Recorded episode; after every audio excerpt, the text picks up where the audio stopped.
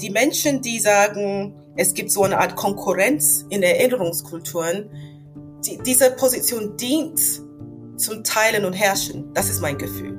Also das dient nur die Anführungszeichen dieser TäterInnen. Also ich wollte vorhin ganz am Anfang des Gesprächs sagen, dass für mich Aktivismus radikaler Optimismus ist. Ne? Es ist die Glaube, dass wir die Welt besser machen, besser machen können, besser machen müssen, dass wir immer weitermachen, auch wenn es aussieht, als wäre es ja hoffnungslos. Hallo und herzlich willkommen zur neuen Folge von In aller Ruhe. Mein Name ist Caroline Emke, ich bin Autorin und Philosophin und Kolumnistin bei der Süddeutschen Zeitung. Schön, dass Sie wieder dabei sind bei dieser neuen Folge meines Podcasts.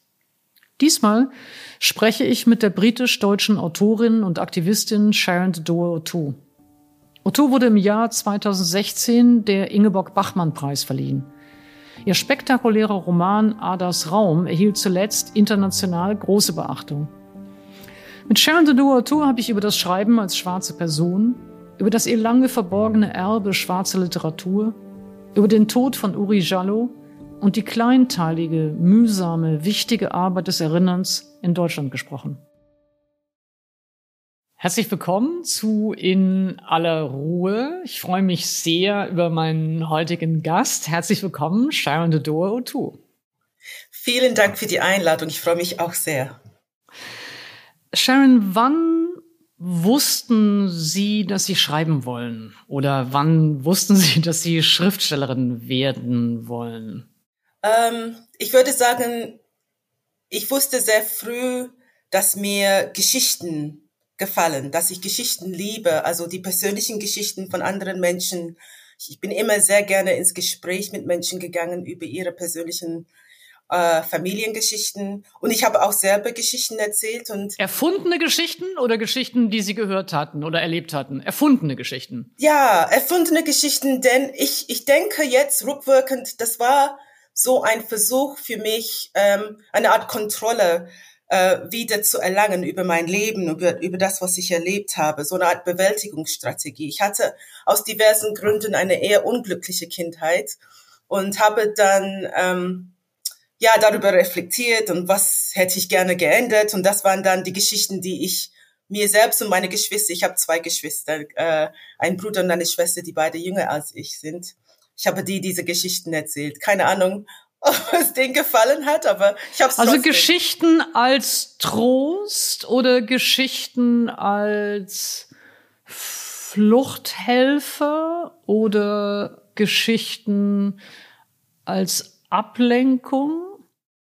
Nicht Ablenkung, wenn dann Trost. Also ich denke, ich hatte ein Gespür dafür als Kind, dass, dass mein Leben, also dass ich eine gewisse Ungerechtigkeit empfand und dass das, was ich durchmache, ähm, es hat irgendwie einen Grund und dass ähm, es wird irgendwann ein Happy End geben. Ich glaube, so habe ich das empfunden und deswegen war es nicht Ablenkung, sondern eher so, okay, die nächste Episode. Es war wie eine Fortsetzung Fortgeschichte, sage ich mal. Das gehörte alles dazu, aber es sollte irgendwann einen guten Schluss kommen. Und ja, ich habe irgendwie so, vielleicht Trost ist ein gutes Wort. Ich habe irgendwie gesucht nach ein, einer Möglichkeit, mit diesen Gefühlen umzugehen und diesen Erlebnissen.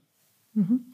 Und wann hat sich das verändert? Ändert hin zu ja nicht nur dem Erzählen, sondern auch dem Schreiben. Das ist ja noch mal was anderes. Also das eine ist ja eine mündliche Form und auch eine dialogischere Form vermutlich. Wann hat sich das verändert hin zum Schreiben oder wann hat das Schreiben begonnen, so dass Sie jetzt selber sagen würden, das war eine ernsthaftere Form des Schreibens vielleicht? Ja, ich habe auch relativ früh angefangen, Geschichten festzuhalten, schriftlich. Erst fing das an mit Gedichten und so Lieder und ähm, Kurzgeschichten. Also so diese grässlichen Sachen, die wir alle in der Pubertät yes. gemacht haben, oder besser als grässlich? no, no, no.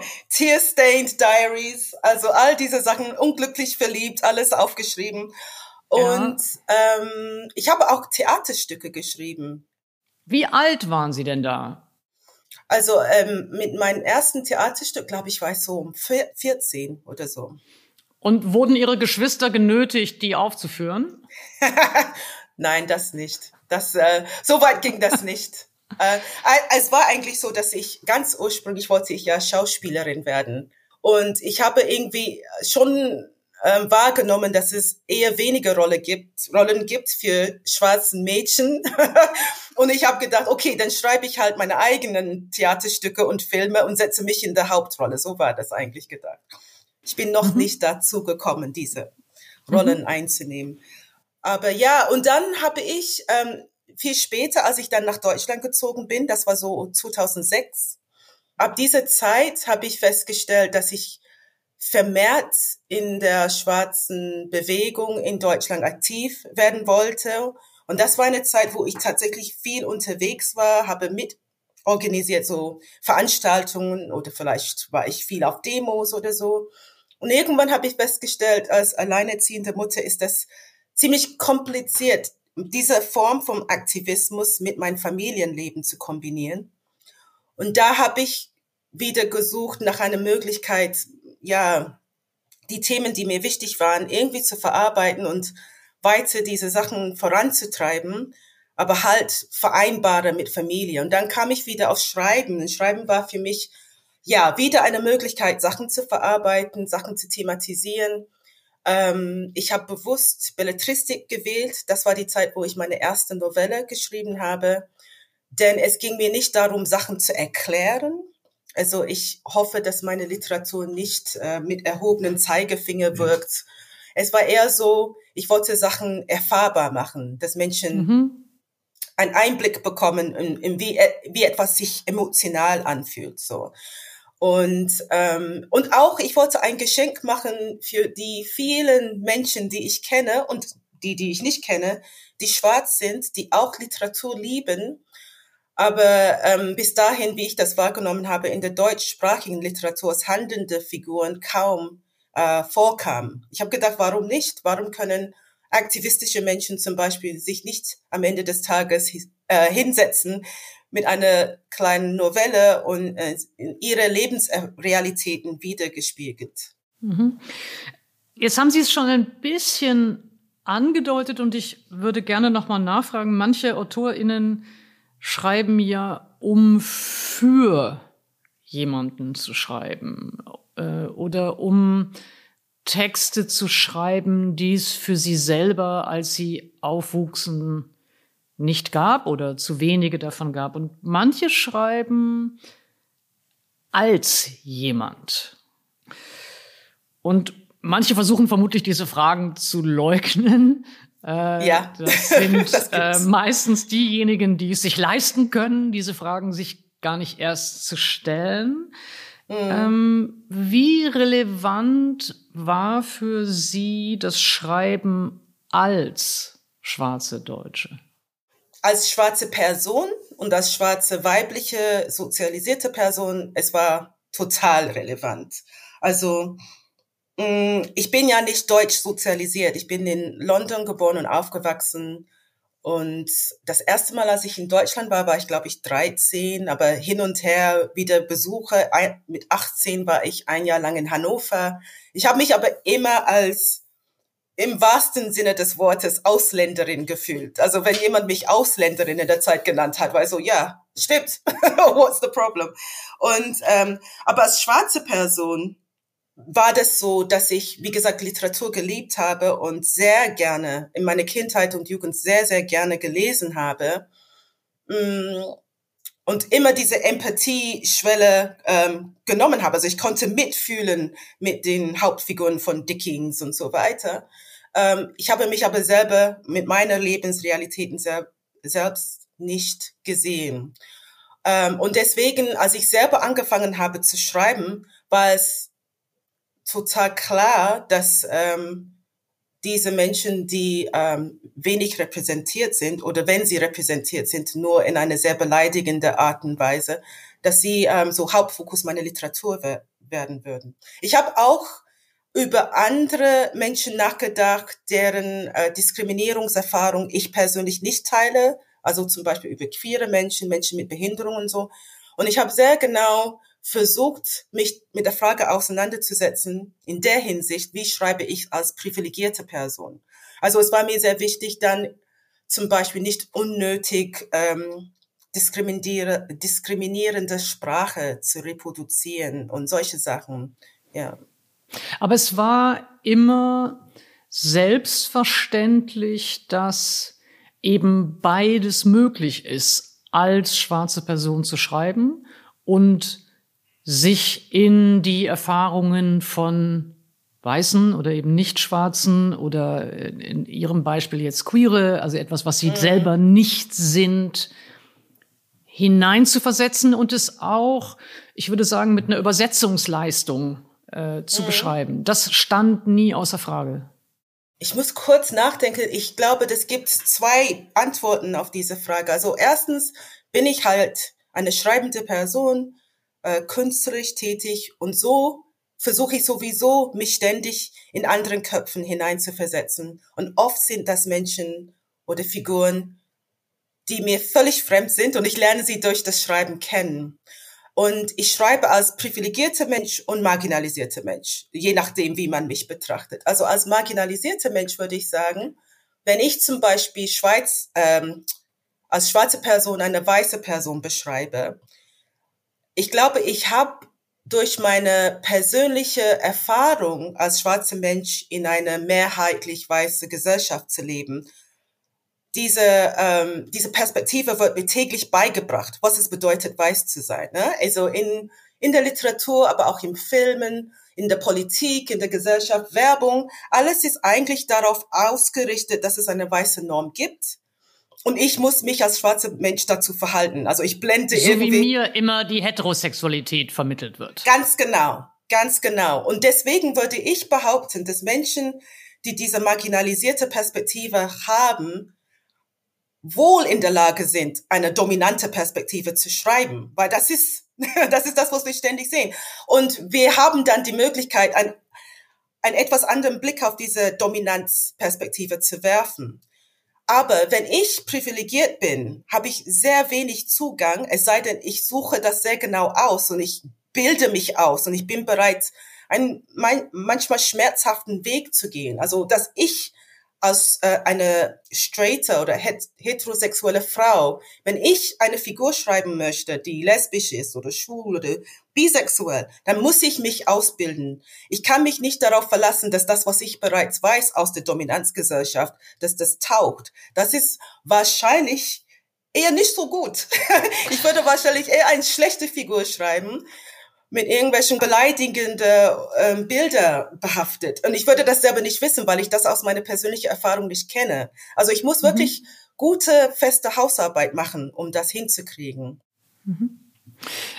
Ich kenne das von mir selber, dass ich, ähm, solange ich über Erfahrungen anderer geschrieben habe, das von außen als Essays oder als Reportagen oder eben als äh, Texte mit einem menschenrechtlichen Fokus wahrgenommen wurde. Aber sobald ich über die Erfahrung von queeren Personen oder über meine Homosexualität geschrieben habe, war das Aktivismus. ja? Ja, ja. Ähm, und deswegen habe ich mich ähm, gefragt, also äh, wenn, wenn es über Sie heißt, Sie sind Schriftstellerin und politische Aktivistin, ob das eigentlich stimmt in ihrer Selbstbeschreibung yeah. oder ob sie sagen würden, naja, das, was Aktivismus heißt oder genannt wird, ist eben einfach nur das Normale und Sprechen und Schreiben über die mhm. eigenen Erfahrungen mit Rassismus, das Othering, die Marginalisierung als schwarze Deutsche und wird eben von außen als Aktivismus gedeutet. Das gibt's, ja, das stimmt. Und es ist sehr spannend, weil ich glaube, viele schwarze Menschen, die irgendwie tätig sind, außerhalb dieser explizite äh, Antirassismus-Aufklärungsarbeit, ähm, würden sich wünschen, die würden als SteuerberaterInnen wahrgenommen werden oder SupermarktkassiererInnen wahrgenommen werden oder was auch immer und nicht immer gleich mit diesem Stempel AktivistInnen äh, gestempelt werden. Ich benutze diese Stempel aber selber. Ich nehme mich selber als Aktivistin wahr und ich bezeichne mich und positioniere mich als Aktivistin. Aber ähm, ich finde es schade, wenn meine Literatur dann ausschließlich so gelesen wird. Denn ich glaube, es ist möglich, ähm, ja, Schriftstellerin und Aktivistin zu sein und dass, ähm, dass die, die Kunst auch als eine künstlerische ähm, Anspruch gelesen werden kann. Oder meinetwegen Journalistin und Aktivistin, wenn das so ist. Aber dass diese journalistische Arbeit trotzdem für sich steht als Journalismus. Ich, das sollte mhm. möglich sein. Und ich glaube, das Problem ist, dass äh, wir es mit einer Dominanzgesellschaft zu tun haben. Und alles, was diese Dominanzperspektive stützt, das wird als neutral wahrgenommen, was es gar nicht ist. Aber es wird es neutral wahrgenommen. Und alles, was jenseits davon passiert, äh, ist dann ähm, parteiisch. Und das ist, ähm, ich würde so gerne daran rütteln, an diesem Selbstverständnis.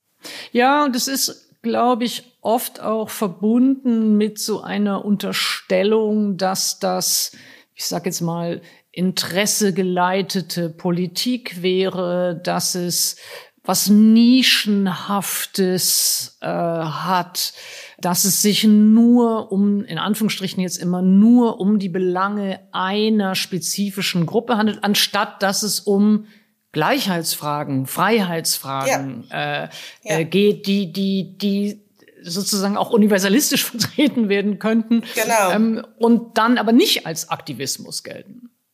Richtig. Also äh, mir wird oft äh, vorgeworfen, ich würde zum Beispiel mich nur für schwarze Menschen oder die Interesse schwarzer Menschen interessieren. Aber eigentlich geht es doch darum, dass wir uns wünschen, dass die Gesellschaft gerechter ist. Und dann ist es für alle gerechter. Also wenn, wenn die Menschen, die äh, Ungerechtigkeit erfahren in einer Gesellschaft, wenn es denen besser geht oder gut geht oder genauso gut geht wie alle anderen, dann haben wir alle was davon. Und deswegen, ich stimme zu, dass das irgendwie komisch ist mit dieser. Ich muss darüber nachdenken auch, dass Aktivismus so einen komischen negativen Touch hat an der Stelle. Ich habe es noch nicht verstanden, warum. Äh, ja, ja, klar. Also per se müsste es überhaupt keine äh, negative Konnotation ja. haben und man könnte auch sagen, äh, engagierte Literatur oder engagierte Essayistik. Aber ich merke es zumindest, dass es sehr, sehr häufig so etwas, äh, so ein Etikett ist, mhm. mit dem genau wie Sie sagen, also es als äh, eben nicht neutral und neutral ist das Gute sozusagen äh, belegt wird. Und auch, das ist der andere Punkt, dass eben der künstlerische äh, Anspruch, der ästhetische Anspruch oder jetzt in meinem Fall der philosophische, der argumentative Anspruch irgendwie verschattet wird. Ja. Dadurch, dass man suggeriert, da ist was Aktivistisches. So, ja. Ähm, ja. Mich interessiert aber, noch, es gibt kann ein... ich, kann ich fragen? Ich, ja. ich verstehe aber nicht, warum das, warum das so viel Macht hat, ähm, dieser Anspruch, neutral zu sein. Ich würde meinen, wir haben aus der Geschichte gelernt, dass neutral sein nicht gleichgesetzt werden kann unbedingt mit gut sein oder anstrebenswert oder ich verstehe das nicht ganz. na, ich, na, na, ich glaube, also äh, ich, komme jetzt in die in die kuriose Position sozusagen, was erläutern zu sollen, was ja gar nicht mein eigenes ist. Aber ähm, ich glaube, mindestens in der äh, gegenwärtigen öffentlichen Diskussion ist Aktivismus etwas, das mit denunziatorischer Absicht eingesetzt mhm. wird, ist mein Eindruck. Und es wird, glaube ich, oft verbunden mit spalterisch, äh, mit einem äh, mutmaßlichen Infragestellen, dass es Gemeinsamkeiten oder eine, eine Gemeinschaft geben kann. Mhm. Und ich stimme völlig zu. Also natürlich ist in dem, ist im, im sich engagieren, im Aktivsein gegen Asymmetrien, gegen Ungleichheit, gegen, mhm. gegen Diskriminierung äh, äh, überhaupt, also gar nichts äh, äh, zu problematisieren eigentlich. Aber ich glaube, so wird es benutzt und so wird es eingesetzt Ich glaube, um Stimmen weniger Aufmerksamkeit zu geben. Hm. Ja, das ergibt Sinn. Ich würde gern mit einem Zitat der Lyrikerin Mai Ayim äh, Sie etwas fragen wollen. Es gibt einen, ich glaube, Vierzeiler von Mai Ayim, der lautet, ich werde trotzdem afrikanisch sein, auch wenn ihr mich gerne deutsch haben wollt und werde trotzdem deutsch sein, auch wenn euch meine Schwärze nicht passt. Treffen diese Zeilen auch für Sie noch zu? Mm, ja, ich glaube, für mich wäre wär es mit der Übersetzung Deutsch und Britisch eventuell, mh, mm, ich wollte sagen passender, ich weiß nicht, ob das das richtige Wort ist. Also Mayayim hat ja aus seiner Perspektive geschrieben von Menschen, die hier geboren und sozialisiert sind und kein anderes Land kennen und möglicherweise keine andere Sprache sprechen und dennoch trotzdem mit dieser alltäglichen Frage, wo kommst du her, immer wieder konfrontiert sind. Das ist ja nicht meine persönliche Erfahrung, deswegen hänge ich nicht so sehr an diesem Deutschsein mhm. fest, obwohl ich habe im Zuge dieses unsäglichen Brexits die äh, deutsche ah. Staats, ja, die Schön, deutsche dass Sie Staats das ansprechen. Das könnte noch mal eine eigene Veranstaltung werden, dass wir noch ja. mal über den unseligen Brexit sprechen. No, müssen wir. Das ist, es kann nicht oft ja. genug darüber gesprochen werden, wie ich finde. Aber auf jeden Fall musste ich mich dann um diese Frage ringen, was es bedeutet, deutsch zu sein und ja, also ich hatte bis dahin die ganze Zeit ganz glücklich also als Britin auf jeden Fall ganz glücklich in Deutschland gelebt, hatte überhaupt keine in der Hinsicht Diskriminierungserfahrung. Es war überhaupt nicht nötig für mich. Ähm, abgesehen von der Tatsache, dass ich nicht wählen konnte, das war das Einzige, was ich dachte, okay, vielleicht sollte ich das ernst nehmen. Aber eigentlich war ich okay so. Und dann plötzlich sah ich mich mit der Situation konfrontiert, dass meine Rechte ganz massiv verändert werden, verschlechtert werden, wenn ich die deutsche Staatsangehörigkeit nicht annehme. Und das war eine emotionale Angelegenheit für mich tatsächlich, weil als schwarze Person bin ich ja wohl mir im Klaren bewusst, dass diese Deutschsein, diese Staatsangehörigkeitsfrage, das ist für mich total verknüpft mit 1935. Man kann mich jeder, jederzeit rauswerfen. Und angesichts der Tatsache, dass die AfD ganz stark im Kommen ist, habe ich gedacht, oh, wenn ich diese ähm, Nationalität annehme, wie lange darf ich das behalten? Das war ziemlich doof, das Gefühl, ehrlich gesagt. Aber trotzdem, um zurückzukommen zu Maya Yim, was ich verstehe aus, aus ihrer, ihrer Arbeit und ihrer Lyrik und so, war, dass ähm, sie widerständig sein wollte und war gegenüber diese ganz engen Schubladen. Man hat das eine oder das andere zu sein und gut ist. Diese und falschen Gegensätze. Genau. Und ja, ich hatte auch mal die Frage bekommen, fühle ich mich eher schwarz oder, oder britisch oder so. Und I'm like, what? like, yeah, solche Sachen. Es gibt so diese ganz wichtigen Drang, Sachen zu klären und uh, Klarheit zu schaffen. Und Mayim, Mayim sagte, ja, weder noch oder beides und mehr. Also das ist, so ist unsere Erfahrung nicht als Mensch in der Welt. Und das ist alles viel komplizierter und gleichzeitig könnte es sehr, sehr viel einfacher sein. Mhm. Und meine Antwort wäre, ja, depends who's asking. Also ich bin Deutsch, wenn die eine Person mich fragt und dann bin ich afrikanisch Diaspora Mensch, wenn eine andere Person mich fragt. Mhm. Beides und auch nichts.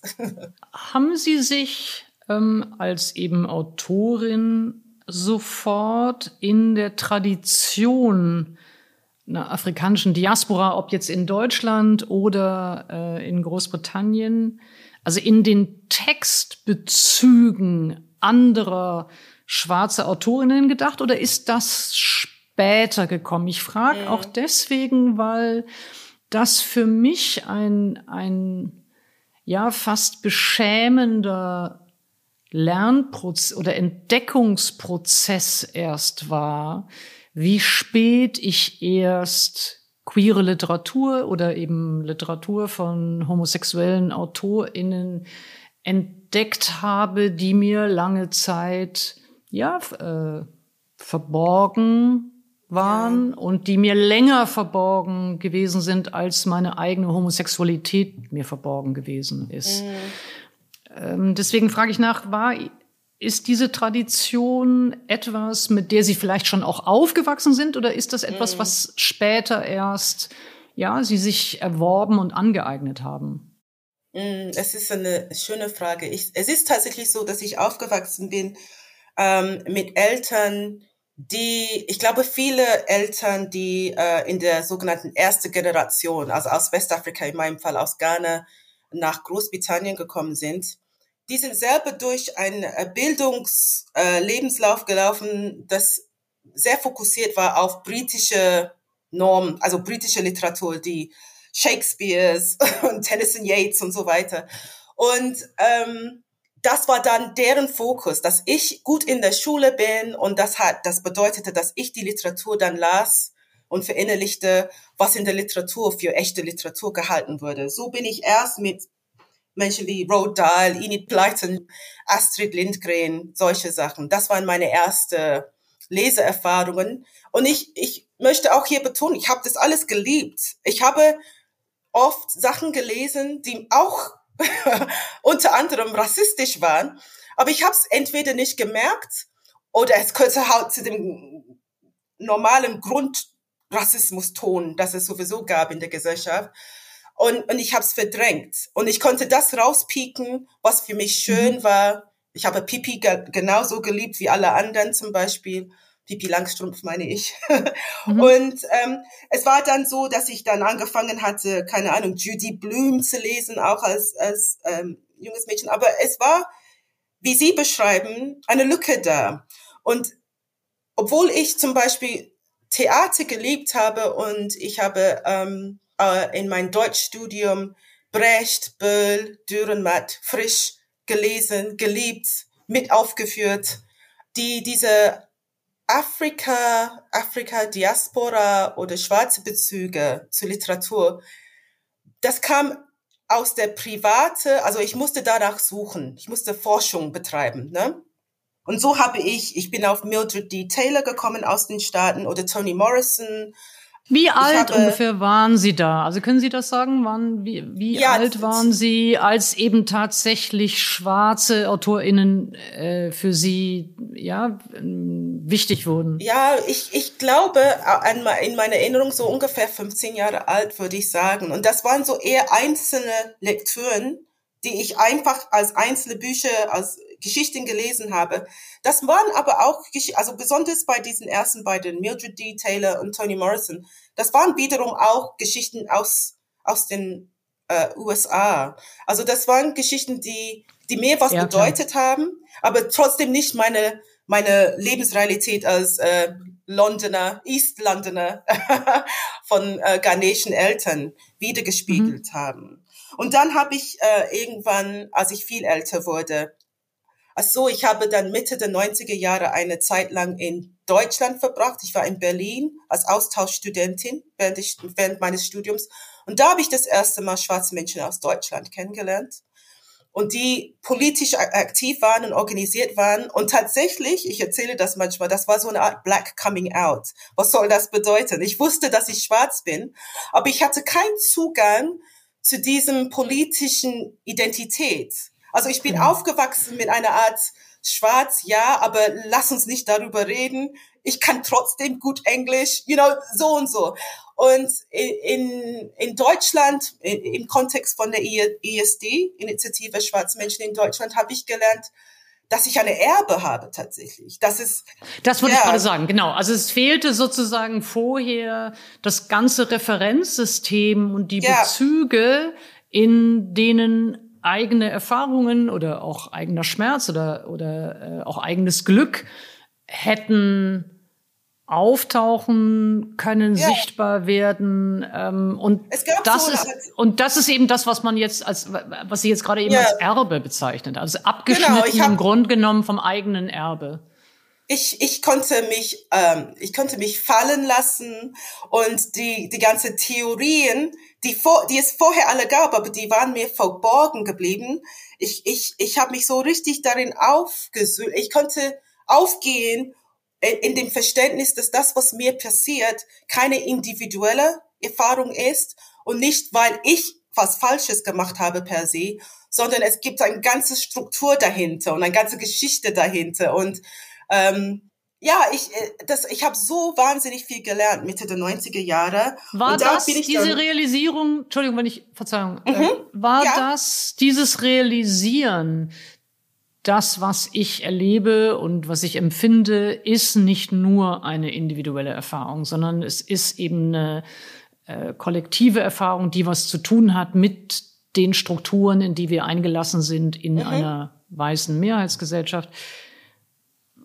War das eine schmerzliche Erkenntnis oder war das eine erleichternde oder irgendwie entlastende Erkenntnis? In meiner Erinnerung war das ausschließlich positiv. Ich kann mich nicht daran erinnern, dass ich Schmerz empfunden habe.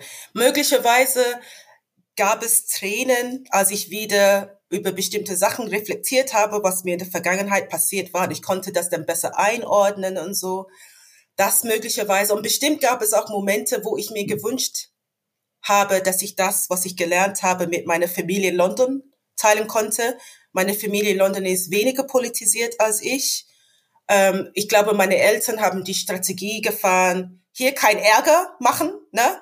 Wir machen unsere Sachen, wir arbeiten, wir machen unsere Bildungssachen hier und dann gehen wir zurück nach Hause. Also für meine Eltern war es immer ähm, klar, dass sie irgendwann zurück, in Anführungsstrichen, nach Ghana gehen und deswegen hatten sie so, das, was in England passiert, war denen nicht so, das war nicht der Fokus. Es, es waren zwar Sachen, die nicht schön waren, aber sie haben keine, oder wie ich das wahrgenommen habe, keine Energie darin verschwendet, irgendwas großartig da zu verändern, weil sowieso sie nicht in England zu Hause waren, sondern in Ghana. Und das war für uns, meine Geschwister und ich, ziemlich schwierig. Und ich habe gemerkt, das reicht mir nicht. Ich möchte als vollwertiger Mensch sozusagen in Großbritannien oder England oder London leben und fühlte, dass es Barrieren gab. Und in Deutschland hatte ich dann Zugang zu dieses Wissen, was ich vorher irgendwie nicht hatte, kann ich nicht wirklich erklären, warum. Weil ich kannte auch schwarze Menschen in London, aber es war halt in Deutschland, in dieser besonderen Umgebung, dass ich mich wirklich, ja, mich damit auseinandergesetzt habe. Ich hätte das gerne mit anderen Menschen in England geteilt, aber ja, wir waren irgendwie auf unter unterschiedlichen Strategien unterwegs, würde ich sagen. Mhm.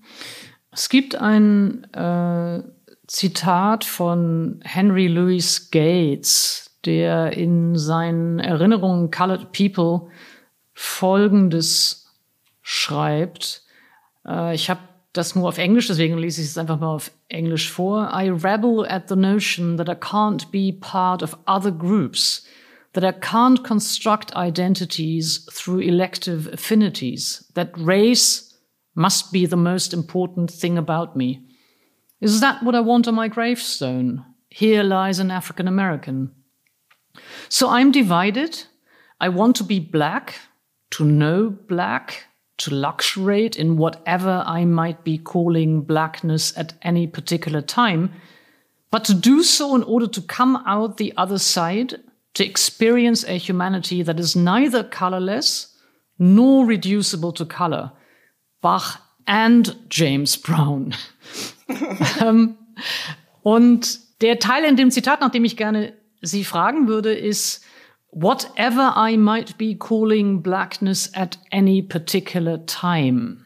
Mhm. Also das Schwarz zu sein nicht eine monochrome Erfahrung ist, sondern sich wandelt mit und in Kontexten. Ähm, können Sie das äh, bestätigen und können Sie es vielleicht ein bisschen beschreiben, wenn das auch für Sie zutrifft?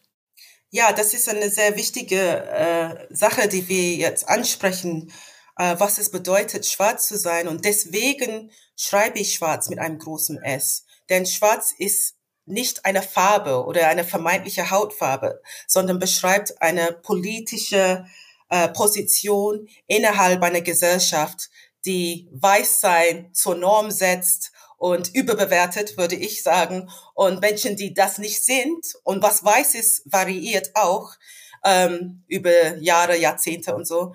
Menschen, die nicht heute zum Weiß zählen, werden unterbewertet.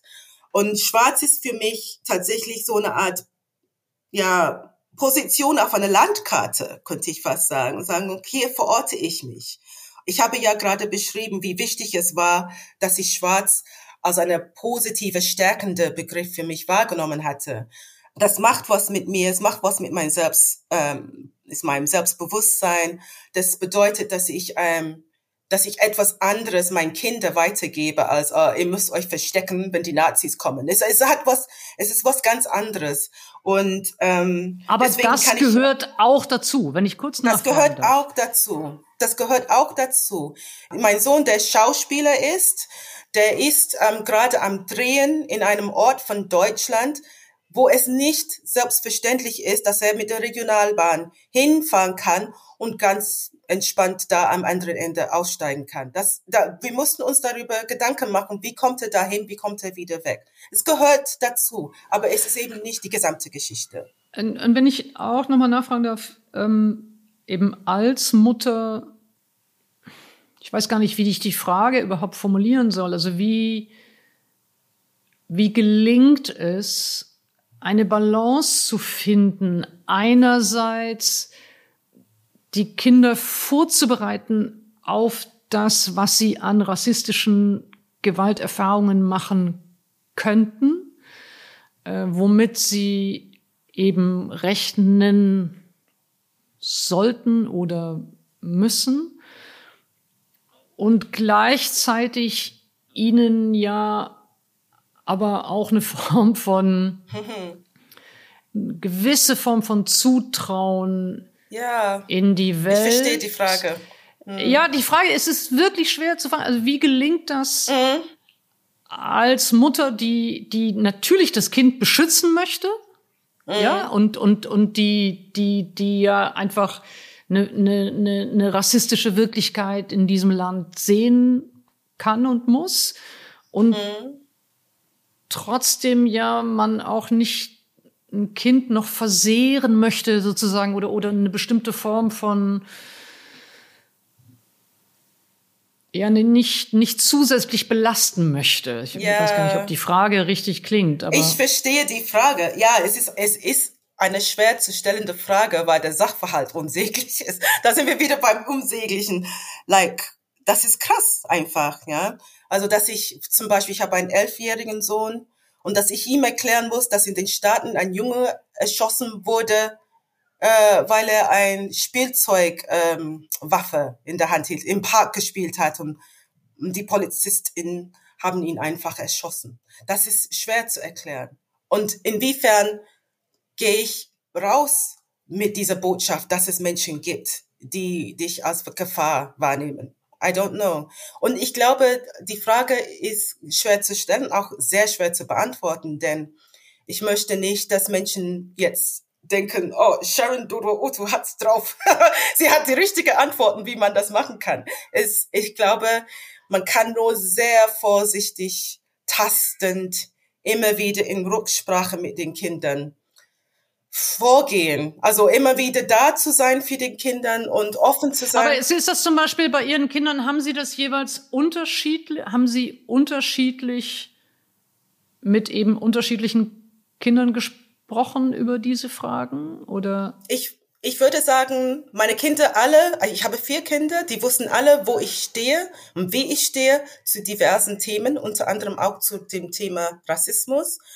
Und dann haben sie die Wahl gehabt, würde ich sagen, inwieweit sie mit mir ins Gespräch darüber gehen wollte. Also es war immer, ah. wir konnten immer ah. darüber reden, aber es war nicht so, dass ich nach Hause gekommen bin und sage, okay, jetzt erzählt mir alle, was scheiße gelaufen ist. Es war so, und das, die sind auch unterschiedlich unterwegs tatsächlich, meine Kinder. Die haben unterschiedliche Möglichkeiten oder Wünsche, sich mit diesem Thema auseinanderzusetzen. Ja. Ich ähm, habe auch darüber geschrieben in, ähm, in ein Buch, das ich kurz pluggen möchte. Eure Heimat ist unser Albtraum.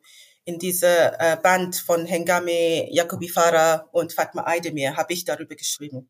Ähm, als George Floyd getötet wurde, mhm. ähm, ist das etwas, bei dem Ihre Kinder zu Ihnen gekommen sind oder haben Sie als ganze Familie darüber gesprochen? Was war das für eine Situation?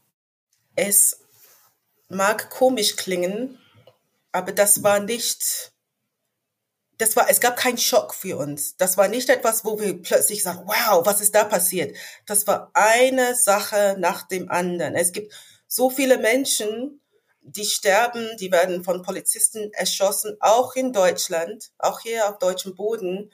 Und oft findet das kaum Resonanz in den Medien. Also es gab, wir haben vielleicht darüber gesprochen, ob wir gemeinsam als Familie zur Demos gehen. Ähm, wir sind nicht gemeinsam hingegangen, das weiß ich nicht mehr genau warum. Äh, wir sind, glaube ich, auf unterschiedlichen Demos gegangen und ähm, wir waren unterschiedlich zuversichtlich, wie das ist, auf einer Demo zu sein, als schwarze Person mit, also ähm, was ich sagen möchte, ist oft, wenn ich auf eine Demo gehe mit weißen äh, Personen, die total schockiert sind und etwas skandalisieren möchten, die emotional aufgebracht sind, dann bin ich in noch mehr Gefahr. Weil die weißen Menschen können sich ein Verhalten der Polizistinnen gegenüber, die ich mich nicht leisten kann und die meine schwarzen Jungs erst recht nicht sich leisten können. Also wenn wir überlegen, ob wir auf eine Demo gehen, dann sind diese Sachen, spielen diese Sachen auch leider eine Rolle. Ja. Haben Sie immer, also weil Sie eben beschrieben haben, ähm, bei äh, Demonstrationen, wenn weiße Personen sozusagen äh, echauffierter oder, oder, oder emotionalisierter sind, dass das für Sie riskanter ist als schwarze Personen und daraus leitet sich für mich eigentlich natürlich die Frage ab, mit was für einem Blick oder mit was für einer Angst begegnen Sie ähm, der Polizei? Also haben Sie immer, wenn Sie der Polizei begegnen, Angst vor Übergriffen? Ich kann ehrlich sagen, im Moment, ich habe in Deutschland ausschließlich positive Erfahrungen mit der Polizei gehabt. Ich habe wenige Erfahrungen mit der Polizei, aber wenn, dann waren das positive. Aber das hat viel mit meinen Privilegien zu tun. Ich bin 50 Jahre alt, ähm, würde als ruhige Frau wahrgenommen, also ungefährlich. Ich bin zierlich, ich bin höflich, ich spreche mit, also ich spreche fließend Deutsch.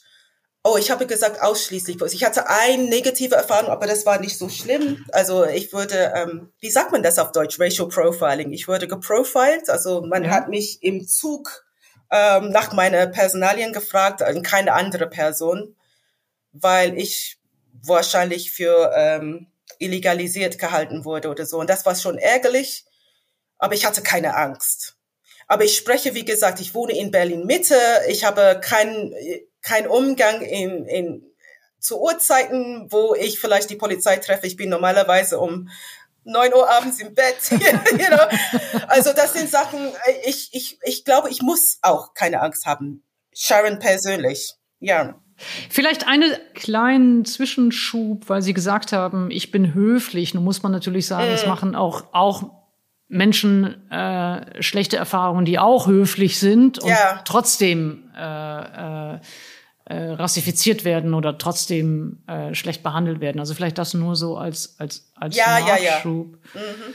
Weil sie aber eben ist, ja. Ich wollte gerade sagen, es ist äh, aber eigentlich mussten diese all, all diese Sachen, die ich gerade aufgelistet habe, die sollten nichts dazu zählen. Eigentlich ist die Aufgabe der Polizei für die Gesellschaft zu sorgen, zu sorgen, dass es uns gut geht. Und ich kann das nicht nachvollziehen, warum wir gerade eine Situation haben, wo das zunehmend eskaliert. Also, dass nicht nur schwarze Menschen Angst vor der Polizei haben, sondern alle Personen, die irgendwie äh, ja, sich politisch äußern und es ist, geht in eine Richtung, die der Polizei nicht gefällt. Das, das ist wirklich krass. Ja. Mhm. Sie haben das eben schon angedeutet bei der Frage der Situation, als George Floyd getötet wurde, dass es ähm, hier oft so einen Diskurs gibt, der Rassismus und Polizeigewalt exterritorialisiert. Also das findet in den USA statt. Und dann gibt es Diskussionen über Rassismus und Polizeigewalt in den USA. Und in dem Moment, in dem diskutiert werden will, was es eben auch an institutionellem Rassismus, an strukturellem Rassismus äh, in dieser Gesellschaft gibt, wird es mit ungeheurer Abwehr und, und, und also Abwehrreflexen beantwortet. Wie haben Sie diese Diskussion erlebt? Also Sie haben ja völlig zu Recht gesagt, George Floyd ist jetzt gar nicht so ein Einschnitt in Anführungszeichen gewesen, sondern er reiht sich eben ein in eine traurige Kontinuität, in eine traurige Systematik. Ähm, trotzdem, wenn wir das vielleicht mal in deswegen als, als Zäsur nur nehmen, weil Black Lives Matter dort so massiv mobilisiert hat und weil es immerhin dann auch mal hier eine Diskussion gab. Wie haben Sie diese Diskussion erlebt? In Deutschland. Ja. Ich war sauer. ich war total sauer. Ich kann mich erinnern, ich, ich hatte eine Anfrage bekommen von der Deutschen Welle, glaube ich, ein Interview zu halten. Und ähm, ich dachte, okay, ich werde mich dazu äußern. Ich werde aber jetzt nicht tun, als ob ich äh, dankbar bin, dass es jetzt diese Aufmerksamkeit gibt oder äh, schockiert bin, dass das passiert gerade. Wir müssen uns erinnern, es gab den Fall von Uri Jallo, es gab den Fall von Mariame Indisa, es gab den Fall von Christi Schwundeck. Es gibt schwarze Menschen, die auf deutschem Boden, also Mohammed Rameh vor kurzem, diese 16-Jährige, die werden Dortmund, ne? erschossen. Ne? Glaube ich. Ja, die werden erschossen. Und was danach passiert, dass es eine große Welle von Unschulds, ähm, nee, Schuldvermutungen gibt. Was haben die gemacht, dass sie das provoziert haben? Und ähm, ich saß da in diesem Interview mit Deutsche Welle. Ich dachte, ich kann, ich kann es nicht fassen, dass wir darüber reden, ob es in Deutschland Rassismus gibt. Wie kann das sein? In 2020, wie kann das sein? Und, ähm, und das ist eine, das ist eine Sache, das hat damit zu tun, dass viele Menschen, die in Deutschland leben, sich gerne die Welt heile machen wollen. Die wollen sich gerne vorstellen, dass alles okay ist. Und es gibt halt diese Einzelfälle, diese One Bad Apples. Aber ansonsten ist alles okay. Und ich bitte inständig davon loszulassen von diesem Traum. Denn es sterben Menschen unter diesem Traum, ja. Es sterben Menschen und zahlen diese bittere Konsequenz dafür, dass, dass so viele Leute sich immer wieder vom Neuen überraschen lassen, von der Grausamkeit von manchen Praktiken, die auf struktureller, institutioneller Rassismus basiert sind. Ja, ich glaube, diese, diese, das ist eine, glaube ich, eine ganz gute Beschreibung, dass es diesen Mythos, diese Illusion, diesen Selbstbetrug des Einzelfalls gibt, über den dann jeweils als Einzelfall ähm, äh, Entsetzen und äh, Empörung, es gibt immer so ein Hoch, ja, äh, äh, äh, so ein Aufschrecken. Und dieses Aufschrecken kann aber nur haben, wer äh, die Kontinuität hm. rassistischer Gewalt, äh, auch antisemitischer Gewalt, auch, ja. auch homo- und transfeindlicher Gewalt ähm, ignoriert. Und es ist ein, ich habe manchmal das Gefühl, es ist so wie beim Malen nach Zahlen, ja, also wo man so die einzelnen Punkte miteinander verbindet und das, man, man verbindet diese einzelnen Punkte und man sieht schon, ah, das hat irgendwie große Ohren und das hat einen Rüssel und es hat einen ganz großen dicken Po und es hat auch unten diese Füße, aber niemand will sagen, dass es ein Elefant ist. Richtig, ja. ja. Und so ist es ein bisschen. Also es werden die ja. einzelnen Elemente werden vielleicht zugestanden bei den jeweiligen einzelnen Fällen, aber das, was dann die Verbindungslinien sind, die dazu führen, dass man sagt, wir haben es mit äh, institutionellem Rassismus oder strukturellem ja. Rassismus zu tun, das wird vermieden. Ähm. Ich würde ganz gerne einen der Fälle, den Sie auch erwähnt haben, gerne auf, äh, nochmal ansprechen und daran in Erinnerung rufen, was es für eine Geschichte war, aber vor allem auch, ähm, was es an Arbeit von ja, Grassroots-Bewegungen gebraucht hat, um diese Geschichte immer wieder in Erinnerung zu rufen, nämlich die von Uri Jallo, mhm. der im Jahr 2005 in Dessau in, äh, im Polizeigewahrsam getötet wurde. Vielleicht können Sie einmal beschreiben, was wir bis jetzt wissen und dann vielleicht sprechen wir noch einmal darüber, wie überhaupt dieses Wissen zusammengetragen wurde und, yeah. und wie lang und erbittert äh, die Suche nach diesem Wissen gewesen ist. Ich, ich wollte sogar gerade fragen, ob wir rechtlich sagen dürfen, dass er getötet wurde, weil so viel ich weiß, ähm, wird davon ausgegangen weiterhin, dass dieser junge Mann in der Nacht, als er in der Zelle lag, äh, ge gekettet, die Hände und Füßen werden gekettet. Er soll irgendwie ein Feuerzeug magischerweise aus seiner Tasche ähm, gezogen haben, die vorher nicht da war und sich selber angezündet haben. Und dann, ja, er war völlig, völlig verkohlt, als die PolizistInnen dann ihm vorgefunden haben in seiner Zelle. Er war tot.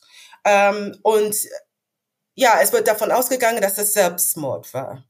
Wir wissen aber durch verschiedene ähm, Untersuchungen, ähm, also es gibt ein Brandgutachten, kann man genau. vielleicht sagen. Ja, Brandgutachten. dieses Brandgutachten hat es für ausgeschlossen erklärt, dass sich Uijallo selbst und die Matratze äh, es ist nicht möglich gewesen ohne Brandbeschleuniger. Das wäre nicht möglich gewesen ohne Brandbeschleuniger. Diese Matratze war feuerfest. Wie soll das gehen? Und außerdem haben sie auch dann eine, eine Flüssigkeit auf dem Boden der Zelle gefunden. Also das ist irgendwie total kurios. Auch dieses Feuerzeug, was sie dann drei Tage später aufgetrieben haben und gesagt haben, Uri Jallo hätte das benutzt, das hatte wohl irgendwie Hundehaare dran oder irgendwas. Also es war kurios ohne Ende. Auf jeden Fall, ja, seit 2005 kämpfen AktivistInnen und Familienmitglieder von Uri Jallo ähm, dass das anerkannt wird, dass das Mord war, dass es ähm, zu irgendeiner Gerechtigkeit Uri kommt. Ich möchte auch dazu sagen, dass ähm, diese ähm, Polizeiwache in Dessau war sowieso curio, also es waren einige Fälle, die dort passiert sind. Einige Menschen mhm. sind da in dieser Zelle ums Leben gekommen. Die man erst im Nachhinein nach dem Tod von Uri Jallo genau. überhaupt dann skeptischer betrachtet hat, als man sie vorher betrachtet hat. Richtig. Und es sind die Menschen aus der Initiative in Gedenken an Uri Jallo, die immer wieder diese verschiedenen Namen auch mit skandieren, wenn wir dagegen demonstrieren. Mhm. Ähm, nun hat es bei ähm, Uri Jallo, also ich äh, kann mich ja äh, korrigieren, kann sagen, er hat, äh, er ist zu Tode gekommen. ich weiß es nicht. ja, ich habe mich einfach gefragt. Äh, ähm, äh, nun gibt es ja, hat es verschiedene Verfahren gegeben, es hat verschiedene Ermittlungen gegeben, es hat auch Wiederaufnahmen gegeben. Es gab eine Entscheidung, ich glaube 2017, da hat die Staatsanwaltschaft Halle das ähm, Verfahren gegen Dritte wegen mangelnden Tatverdachts eingestellt. Mhm. Es hat dann auch noch mal im Jahr 2020 ähm, Sonderermittler gegeben, die nochmal äh, den Fall untersucht haben, die auch ähm, dem Rechtsausschuss ähm, des Landtags von Sachsen-Anhalt dann einen richtigen Abschlussbericht sozusagen vorgestellt haben, in dem schon all diese Merkwürdigkeiten, um es mal sehr vorsichtig zu formulieren, mhm. ähm, auch alle aufgeführt worden sind. Und trotzdem aber, sie kamen auch zu dem Ergebnis, dass das Verhalten der Polizei fehlerhaft war. Dazu muss man sagen, es gab eben eine, eine Tonverbindung, eine akustische Verbindung zwischen der Zelle und, ähm, ich glaube, dem Dienstzimmer. Ja. Ich weiß gar nicht, wie man das offiziell nennt. Es müssen Schreie aus diesem über diese Tonverbindung zu hören gewesen sein. Es ist dieses Mikrofon, wenn ich das richtig erinnere, mehrfach abgeschaltet worden. Ja. Ja. Ähm, auch das ist äh, ja. aufgeklärt worden.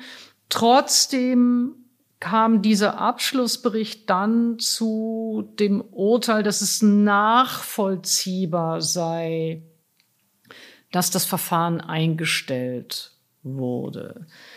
Und zwar mit der Begründung, dass es keine offenen Ansätze gäbe, um wegen Mordes oder Mordversuchs zu ermitteln. Ähm, haben Sie noch Hoffnung, dass in diesem Fall doch noch Ermittlungen aufgenommen werden? Oder erneut aufgenommen? Es sind ja, es ist ja schon häufiger geschehen, aber, oder glauben Sie, der Fall ist abgeschlossen? Also auf der juristischen Ebene abgeschlossen und mhm. alles, was bleibt, ist eine politische Markierung, eine politische mhm. Thematisierung, eine Form von Erinnerungsintervention mhm. sozusagen im Namen von Uri Jallo. Ja, ich, ich glaube, die Hoffnung besteht darin, also ich wollte vorhin ganz am Anfang des Gesprächs sagen, dass für mich Aktivismus radikaler Optimismus ist. Ne? Es ist die Glaube, dass wir die Welt besser machen, besser machen können, besser machen müssen, dass wir immer weitermachen, auch wenn es aussieht, es wäre es ja hoffnungslos. Also die Hoffnung besteht darin, dass die Menschen unter anderem von der Initiative in Gedenken an Uri Jallo, dass sie immer weitermachen. Also ganz am Anfang in 2005, 2006 hätte mir niemand gedacht, dass wir immer noch hier sitzen. Also immer noch hier sitzen im Sinne von, dass wir weitermachen, immer weitermachen, immer mehr Geld, um diese ähm, äh, ExpertInnen von äh, USA, von Kanada und von Großbritannien nach Deutschland zu holen, immer noch gucken, dass sie so unermüdlich dabei bleiben. Das ist eine große Leistung da besteht meine Hoffnung.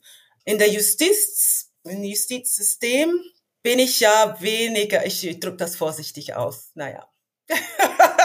Wenn ich sehe, dass äh, was bisher, bisher passiert ist, kann ich mir nicht vorstellen, äh, besonders weil außerhalb von Dessau äh, es sich in eine sehr pessimistische Richtung dreht. Ähm, ich kann mir nicht vorstellen, dass da was Neues kommt zeitnah. Aber ich glaube, von der Initiative zu wissen, dass sie einfach weitermachen, also bis zum Europäischen Gerichtshof und dann darüber hinaus nehme ich an. Also die werden einfach immer gucken, dass das immer wieder thematisiert wird. Es wird immer wieder diese Gedenksmarsch geben in Januar in Dessau. Das bleibt.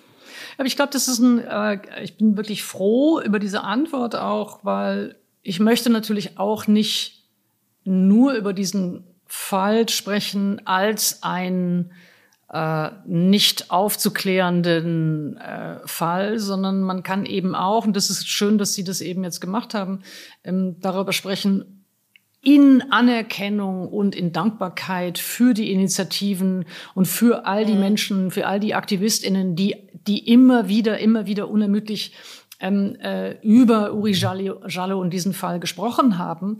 Ähm, also insofern, das ist, glaube ich, sehr, sehr wichtig, dass man nicht diese Geschichte nur in Anführungszeichen nur ähm, nimmt als Versagen sozusagen oder als Scheitern, sondern mhm.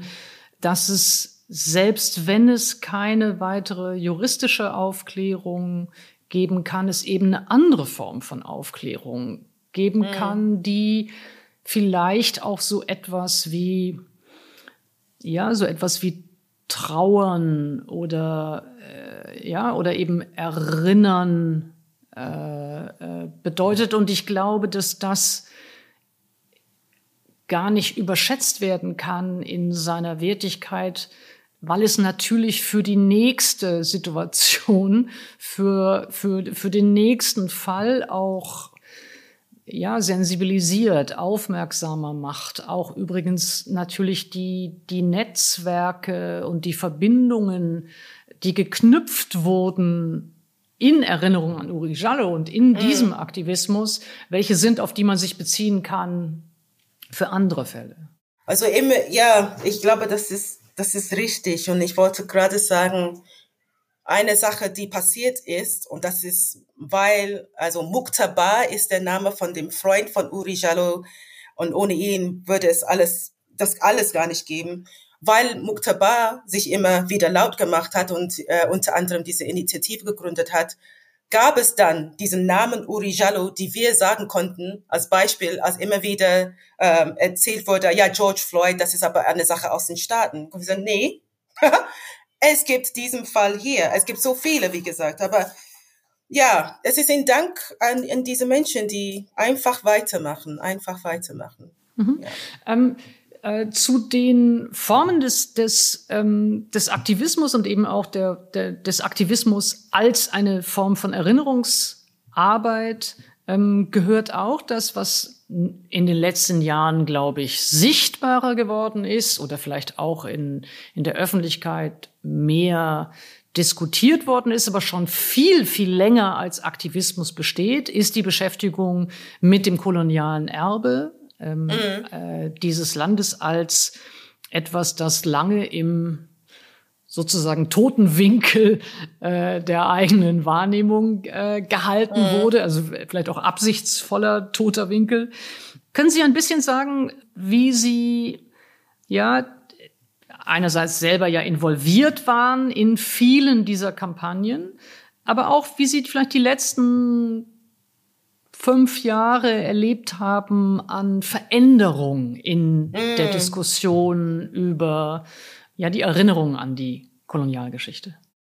Ja, das ist ähm, eine spannende Frage auch, weil ich immer wieder überrascht bin, wie schnell auf einmal dieses Wort Kolonialismus in den Mund genommen wird von so vielen Menschen, von denen ich das nicht vermutet hatte. Und ich nehme an, es geht den Menschen aus dem Humboldt-Forum, die MacherInnen von den Humboldt-Forum, ähnlich, weil es gab ja so lange, jahrzehntelange Kritik äh, an diesem Humboldt-Forum ähm, und die haben einfach stur weitergemacht. Die Planung, dass das geöffnet wird mit den Benin Bronzen zur Schau und waren dann total überrascht, als es, ja, EU blew up in their face sozusagen. Und ähm, ich frage mich auch, wie, wie, wie es kommt, dass es so plötzlich so schnell ging. Es wirkt für mich schnell. Und wenn ich das erzählen darf, ich habe in der Zeit, ähm, ich würde sagen so 2016 bis 2021 an meinem Roman Adas Raum geschrieben. Und ein Teil von dem Roman behandelt dieses Thema, ja, Restitution.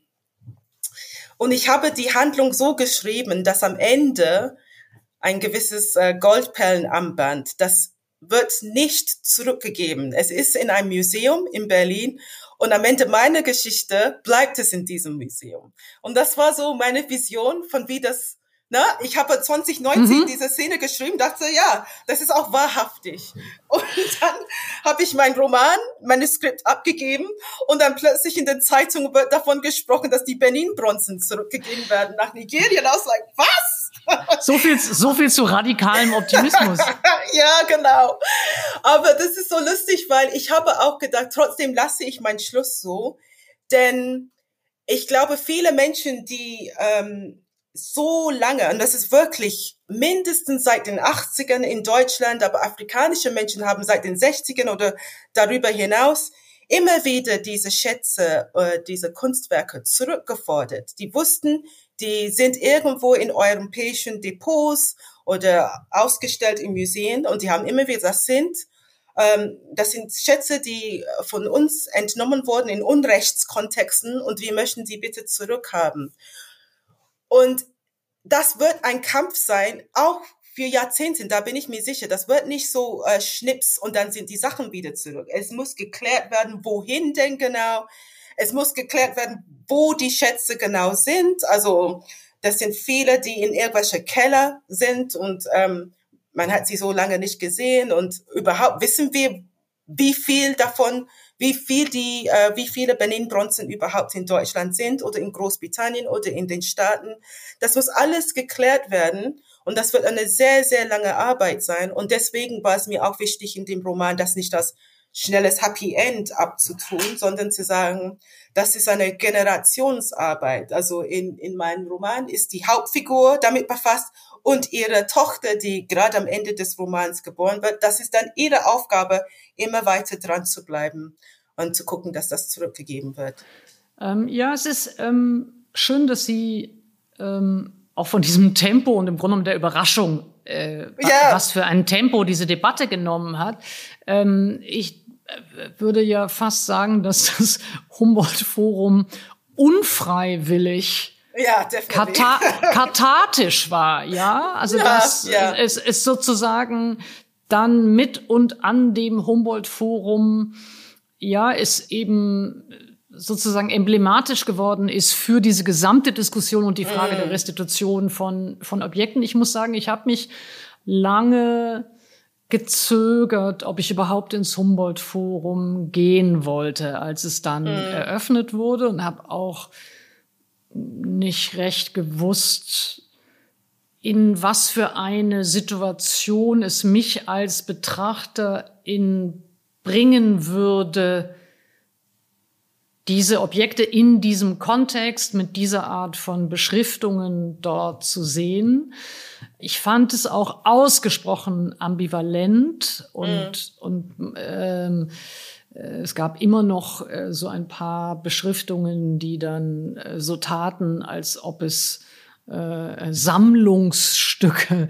Äh, wer, ja, also da, da, da, da hatte man das Gefühl, da könnte man noch so ein bisschen an den, äh, an den, an den Worten, noch mal so das Vokabular, noch mal so ein bisschen überprüfen.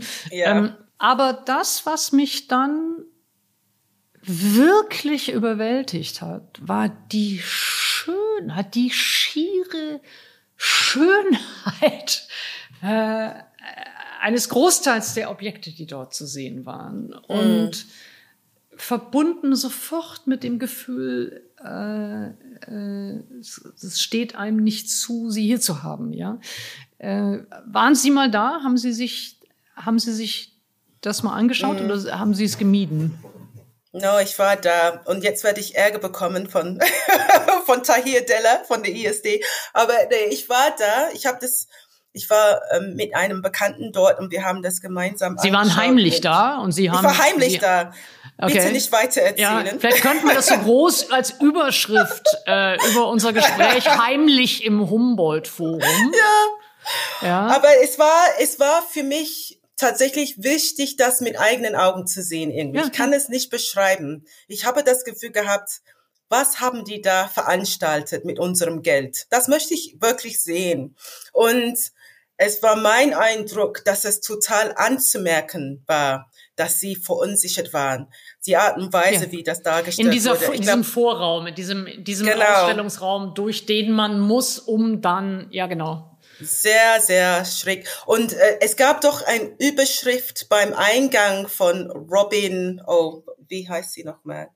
Ähm, aber es eine weiße äh, Frau, die äh, Bücher zu kritisches Weißsein schreibt aus den Staaten, eine US-Amerikanerin ich habe ihren Namen gerade nicht parat. Ähm, es gab ein Zitat von ihr und das war auf jeden Fall ein Aufruf für die BesucherInnen, dass sie sich bitte ihrem Weißsein wahr ähm, haben wollen. Also, dass sie da wirklich bewusst werden, dass sie weiß sind. Irgendwie sowas. Es war ein bisschen strange für mich, ja, das zu sehen um ehrlich zu sein, mein, mein Verhältnis zu Museen ist sowieso ambivalent. Also ich bin eine Person, die... Welcome also to the club. Ich bin... Ja, okay.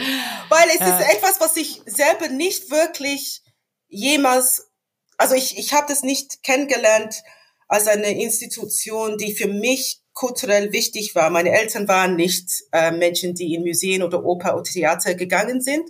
Und dann in der Schule waren das so Zwangsbesuche und dann waren das immer so Sachen, die wenig mit mir zu tun hatten, hatte ich das Gefühl. Und die paar Sachen, die irgendwie, keine Ahnung, an Afrika erinnerten oder an schwarzen Menschen, waren, wie gesagt, meist so negativ behaftet, ähm, Stereotyp.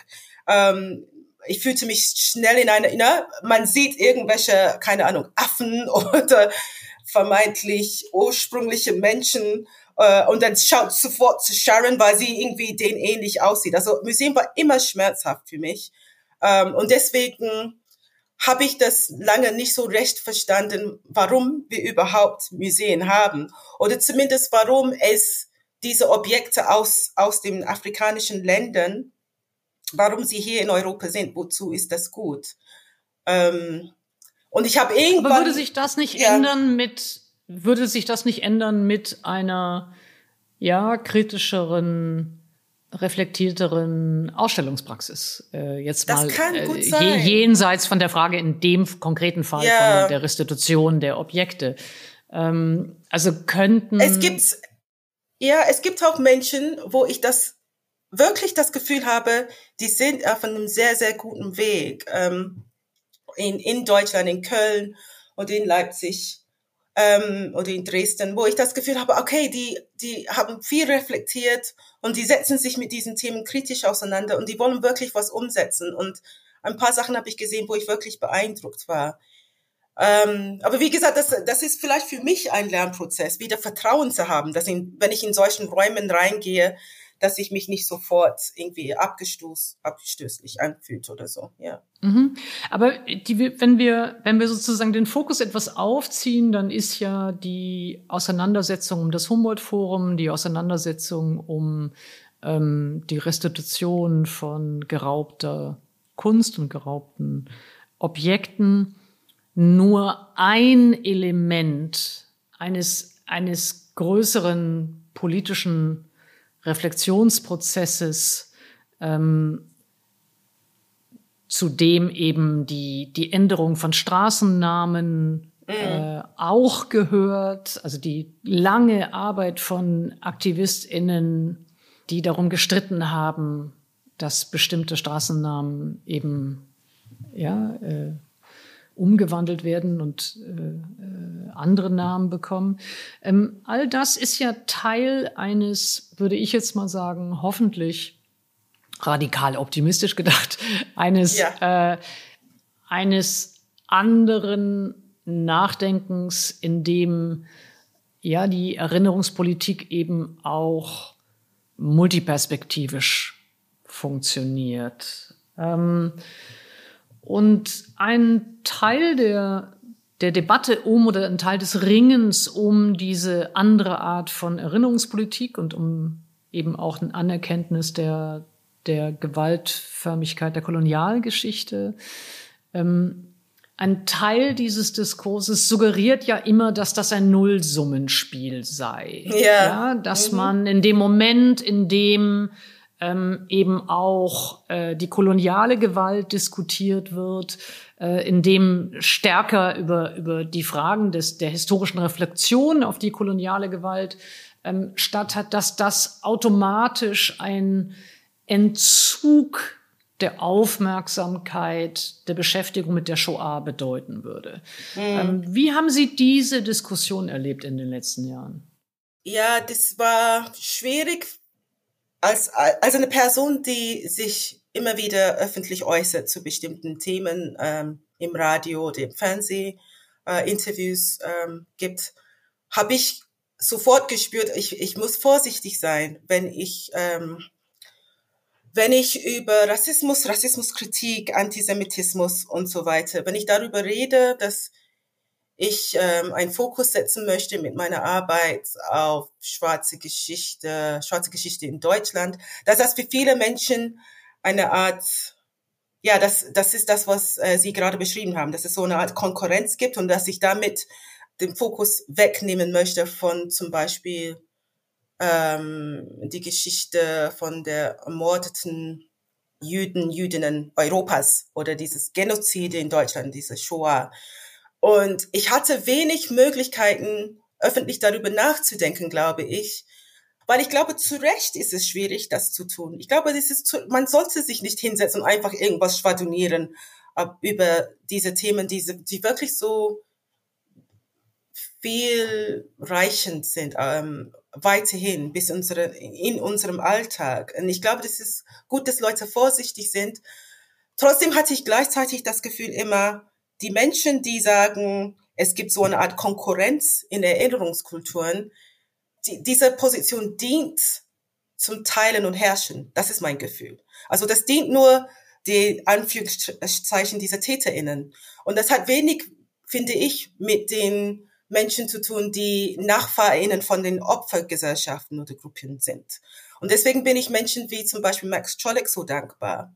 Er denkt öffentlich über äh, Themen wie, also sein neuestes Buch ist äh, Versöhnungstheater. Er denkt öffentlich darüber nach, was es bedeutet, in Deutschland 2023 zu leben, wie wir uns als Gesellschaft äh, damit auseinandersetzen, was das bedeutet, dass es ein Shoah gab und was es bedeutet, dass die Menschen, die damals äh, diese ähm, Gräueltaten verübt haben, größtenteils nicht zur Rechenschaft gezogen sind. Er denkt es aber auch weiter und denkt, okay, da, dadurch, dass es diese Strukturen gibt, es bedeutet auch, dass weitere ähm, Unrechtsgeschichten nicht so wirklich thematisiert werden oder thematisiert werden können, weil Deutschland sich so beschäftigt damit, ja, Weltmeister der Erinnerungskultur, glaube ich, ist das Stichpunkt.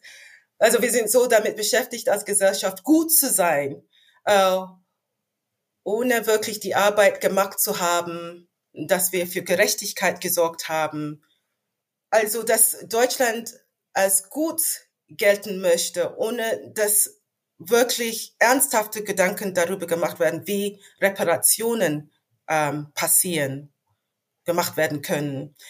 Das ist schwierig. Und, und deswegen bin ich Max Czolek, wie gesagt, dankbar, dass, dass ich habe das Gefühl, in seiner Auseinandersetzung, äh, in seiner Podcast, in seiner Literatur, in seiner ähm, Lyrik, dass es mir als schwarze Person auch die Möglichkeit gibt, beides zu machen. Also über Kolonialismus und äh, rassistische Strukturen nachzudenken in Deutschland, aber auch in ähm, Solidarität mit Menschen, die Antisemitismus erfahren, äh, die äh, Diskriminierung gegenüber ähm, Romja und Sintesa, die äh, Behindertenfeindlichkeit erfahren, die queer sind und auch deswegen diskriminiert werden. Das, das scheint möglich zu sein, wenn wir aus einer solidarischen Perspektive denken.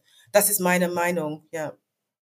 Ehrlich gesagt verorte ich ihr eigenes Schreiben genau dort. Ich lese sie so, dass es ihnen genau darum geht, dass es ganz unterschiedliche Diskriminierungserfahrungen, ganz unterschiedliche Gewalterfahrungen äh, in ganz unterschiedlichen historischen Kontexten oder kulturellen Kontexten oder sozialen Kontexten für sie einerseits eben Material sind sozusagen, mit dem sie sich auseinandersetzen, mit dem sie sich beschäftigen, also der Prozess, der ähm, vor dem Buch liegt, ist ja erstmal auch ihre eigene Arbeit am Verstehen einer historischen Erfahrung, ihre eigene Arbeit am Verstehen dessen, was da erinnert werden soll. Also, dass man ja nicht immer nur aufrufen kann, man soll sich erinnern, sondern dass Erinnern dann eben Arbeit ist und dass das eine yeah. Recherche ist und eine Beschäftigung, konkrete Beschäftigung und eine Erfahrung. Und ich verstehe also Adas Raum äh, genau so. Das ist für mich ein Werk, das beides artikuliert und vermittelt und auf künstlerische Weise vermittelt, nämlich ganz konkrete, spezifische Erfahrungen von Figuren in ganz bestimmten historischen Kontexten, die sehr, sehr unterschiedlich sind, ähm, eben auch ZwangsarbeiterInnen äh, mhm. beispielsweise, und gleichzeitig eine universale humanistische Perspektive. Also ich äh, würde sagen, bei aller Verehrung für Max Czolek äh, sehe ich jetzt ihr eigenes Schreiben genau als literarischen Versuch, diese falschen Gegensätze, diese, diese Form des, des mhm. mutmaßlichen konkurrierenden, mhm. äh, dieser, dieser, dieser, ja, auch essentialistischen, identitätspolitischen Zuschreibungen zu durchbrechen. Ja, das, das ist sehr nett, dass Sie das sagen. Und das, das ist, tatsächlich nett. auch. Das denke ich tatsächlich nett wäre, wenn ich es nicht denke und einfach mal so sagen würde. ähm, ja, äh, trotzdem möchte ich Danke sagen, denn ich weiß, ich weiß, dass es auch Kritik an Altersraum gegeben hat. Und ich hatte das so verstanden, dass manche Menschen eben durch diese Versuch, das zu machen, was Sie gerade beschrieben haben, sich sehr verunsichert gefühlt haben oder verärgert gefühlt haben. Ähm, das nehme ich auch ernst. Also es ist so, ja, dass ich wirklich aus, aus eher aus einer A, selbstkritische Position geschrieben habe und B, auch aus einer solidarische Position schreiben wollte.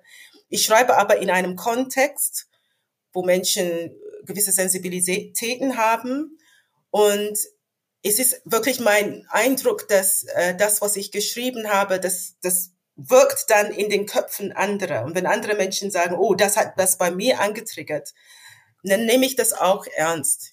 Nun haben wir gesprochen über, über Sie als Schriftstellerin und über das mhm. Schreiben. Wir haben äh, gesprochen über Sie als Aktivistin. Ähm, jetzt würde ich ganz gerne zum Schluss noch sprechen über Sie als ja, vielleicht jemand, die die Türen öffnet, die anderen eine Bühne bietet, die Räume öffnet und und Sichtbarkeiten herstellt. Sie haben äh, ein, ein Festival kuratiert, ich glaube jetzt im zweiten Jahr schon, mhm. das sich Resonanzen nennt ähm, für schwarze deutschsprachige Belletristik ähm, dass äh, das enorme Aufmerksamkeit äh, gefunden hat und enorme Anerkennung. Und ich habe so ein bisschen das Gefühl, ähm, dass die Leute wirklich aufatmen vor ja. Dankbarkeit, dass es das jetzt gibt. Ähm, vielleicht äh, können Sie uns äh, noch ein bisschen sagen, was dort entsteht, was dort, ja.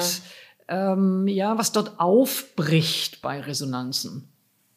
Das ist so, so eine tolle Sache, Resonanzen. Also es ist so, dass ich mir gewünscht habe, dass es ähm, Platz gibt in diese eher weißen, von Männern dominierten deutsche Literaturlandschaft, Belletristiklandschaft, dass es Platz gibt für schwarzen SchriftstellerInnen, die in Deutschland sozialisiert sind, die auf Deutsch schreiben, die über deutsche Realitäten schreiben. Ähm, und dass dies auch gewürdigt wird als Kunst. Das war meine Erfahrung selber als Autorin, aber auch als ich gesehen habe, wie zum Beispiel der Roman von Jackie Tomei, Brüder, besprochen wurde oder der Roman von Olivia Wenzel, äh, Tausend Serpentinen Angst. Ich hatte das Gefühl, dass viele äh, LiteraturkritikerInnen etwas überfordert waren, dass schwarze Personen schreiben und äh, die haben so gesucht, okay, wo, worum geht's in diesem Roman? Ach, es muss um Rassismus gehen, weil sie schwarz ist. Und dann haben irgendwie diesen Roman total eng an diese Linie gelesen. Ähm, und ich glaube, daran hat Adasra manchmal auch gelitten. Und ich habe mir gewünscht, dass es ähm, für schwarze SchriftstellerInnen einen Ort gibt, wo, ja, wo ausgeatmet werden kann und wo einfach so über Kunst gesprochen werden kann und über Bezüge, über ja, Referenzen, also dass Literatur oft auf andere, ähm, die Arbeit anderer aufbaut. Wenn ich salopp nachfragen darf, ich hoffe, das mhm. klingt nicht äh, respektlos, ist das so ein bisschen wie für mich eine queere Bar, äh, in die ich gerne gehe, weil, weil dann nicht über Queerness gesprochen werden ja. muss, sondern über, ist das, ein, ist das als ja, das, Vergleich? Das ist das als ich, Vergleich? Ich könnte mir das gut vorstellen, dass das stimmt, ja. Okay. Also ich will nicht sagen, es war, es war nicht äh, verboten, über Rassismus zu reden, um Gottes Willen. Aber es waren so viel andere Sachen möglich. Ähm, das waren ausschließlich schwarze AutorInnen, die gelesen haben letztes Jahr und die äh, Kurzgeschichten, die eigens für das Festival geschrieben worden sind. Ähm, das wurden von vier Personen, die bildeten eine Jury. Äh, diese vier Personen waren alle auch schwarz. Und das heißt, die Diskussionen hatten gewinn, es gab so eine gewisse Startniveau, sag ich mal. Es, es war nicht es ging nicht um Sensibilisieren und Sachen erklären in der Hinsicht, sondern es ging darum, so wirklich zu erarbeiten, was macht diese Literatur, was macht diese Kurzgeschichte und wie resoniert es und harmoniert es mit den anderen und wo weicht es ab. Gibt es trotzdem ähm, strukturelle oder ästhetische oder motivische Ähnlichkeiten und Gemeinsamkeiten? Mm, das war tatsächlich die Frage und es war spannend zu sehen, dass in der Jury-Diskussion, übrigens äh, diese Jury-Diskussionen und die Kurzgeschichten sind alle auch zusammen ähm, veröffentlicht worden. Es gibt ein Buch, das heißt Resonanzen Schwarzes Literaturfestival im Spectre Books erschienen.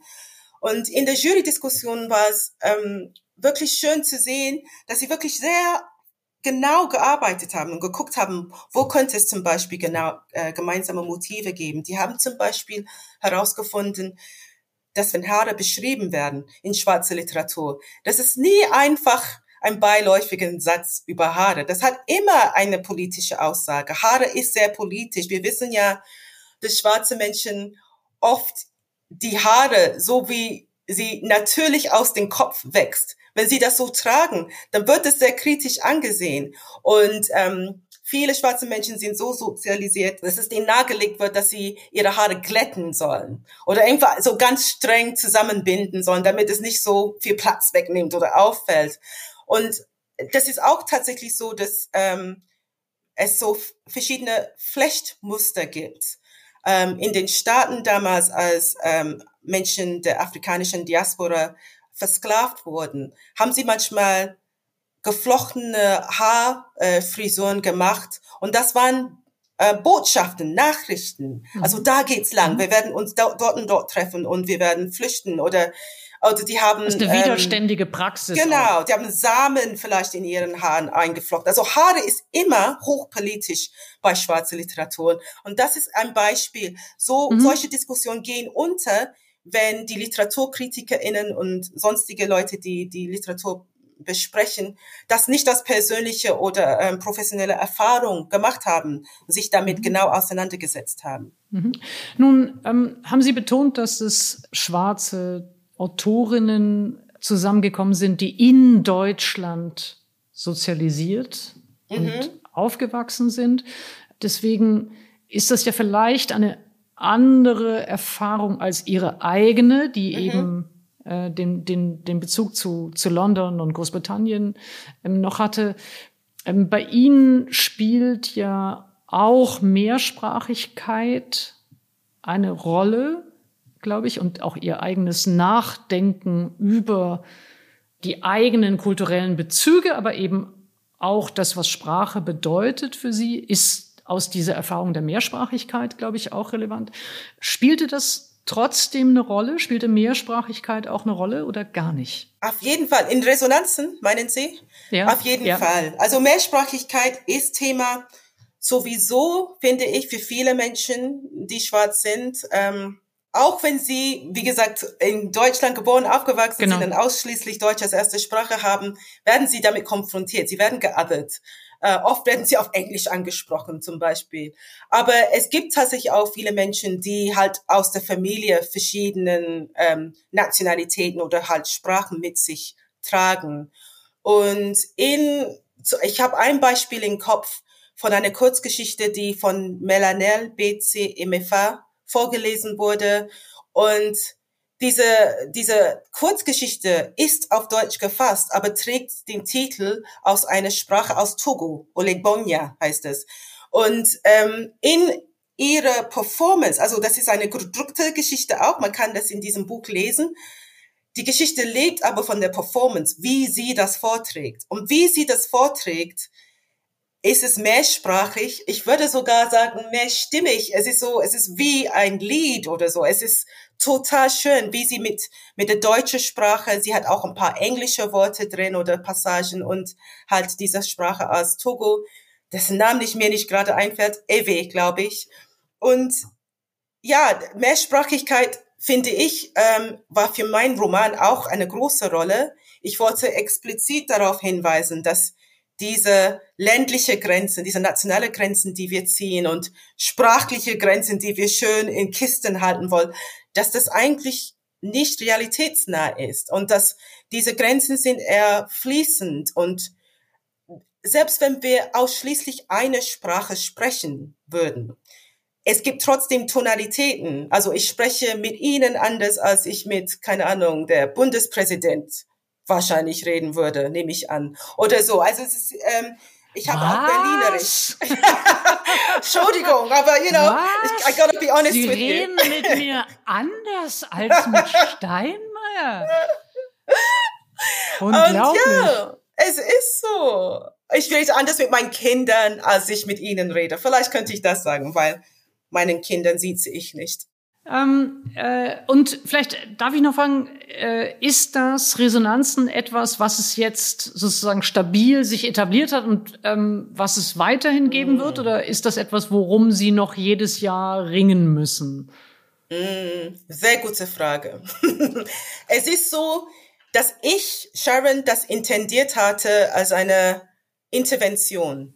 Mhm. Mein Wunsch war nicht, eine, eine Ecke aufzumachen, nur für die Schwarzen und da sind wir glücklich, sondern zu sagen, so könnte es gehen, dass wir weitere äh, Schreibende finden, die genauso gut äh, Kurzgeschichten schreiben können, die könnten genauso gut zum Bachmann-Preis eingeladen werden, werden aber nicht, weil sie nicht in diesen Netzwerken vorkommen und nicht die richtigen Personen kennen und vielleicht nicht gedacht haben, dass sie ähm, sich bewerben können. Also viele von den Menschen, die gelesen haben, habe ich persönlich angesprochen und die mussten erstmal schlucken. Was kann ich eine Kurzgeschichte schreiben? Und ich wusste, dass sie das konnten.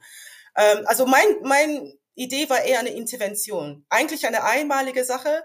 Dann habe ich mich überreden lassen zum zweiten, zweite Veranstaltung. Es ist so schön gewesen. Es ist so empowernd gewesen letztes Jahr.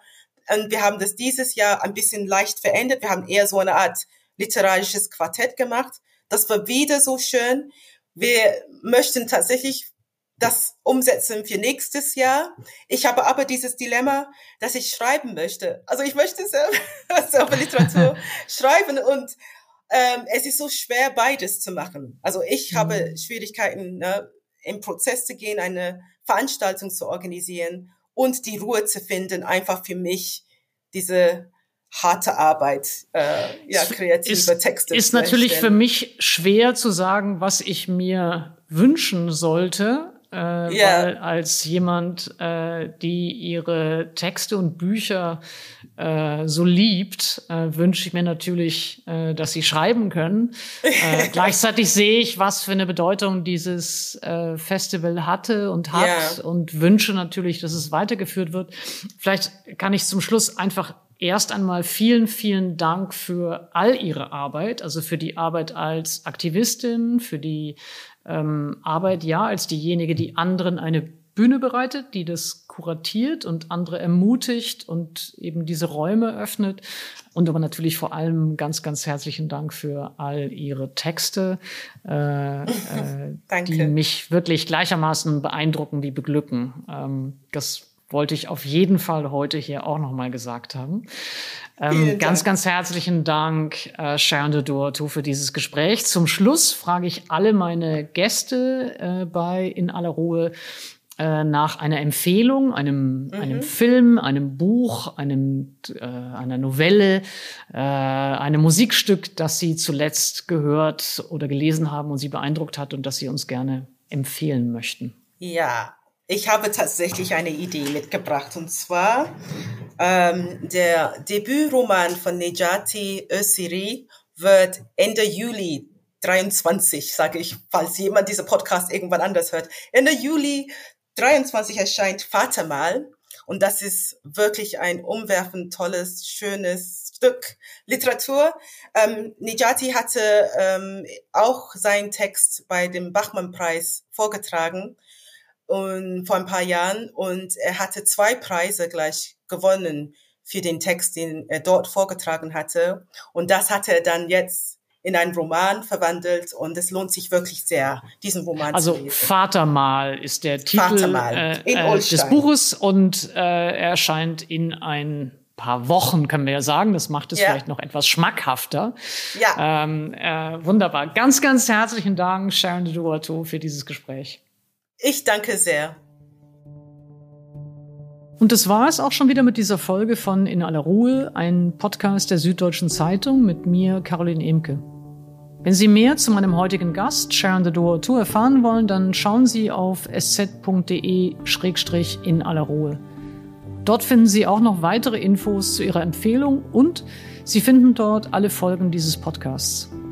Wenn Ihnen das Gespräch gefallen hat oder wenn Sie Kritik haben, dann schreiben Sie uns. Wir freuen uns immer über eine Nachricht an podcast.sz.de, was Ihnen gefallen hat oder welche Themen würden Sie in einer kommenden Folge interessieren. Die nächste Folge kommt am 15. Juli, wie gewohnt in Ihrer Podcast-App und auf sz.de-in aller Ruhe. Dann spreche ich mit Ulrich Schneider, dem Geschäftsführer vom Paritätischen Wohlfahrtsverband. Vielen Dank für die Unterstützung und Produktion dieser Folge an das Team der Süddeutschen Zeitung und Ihnen Vielen Dank fürs Zuhören.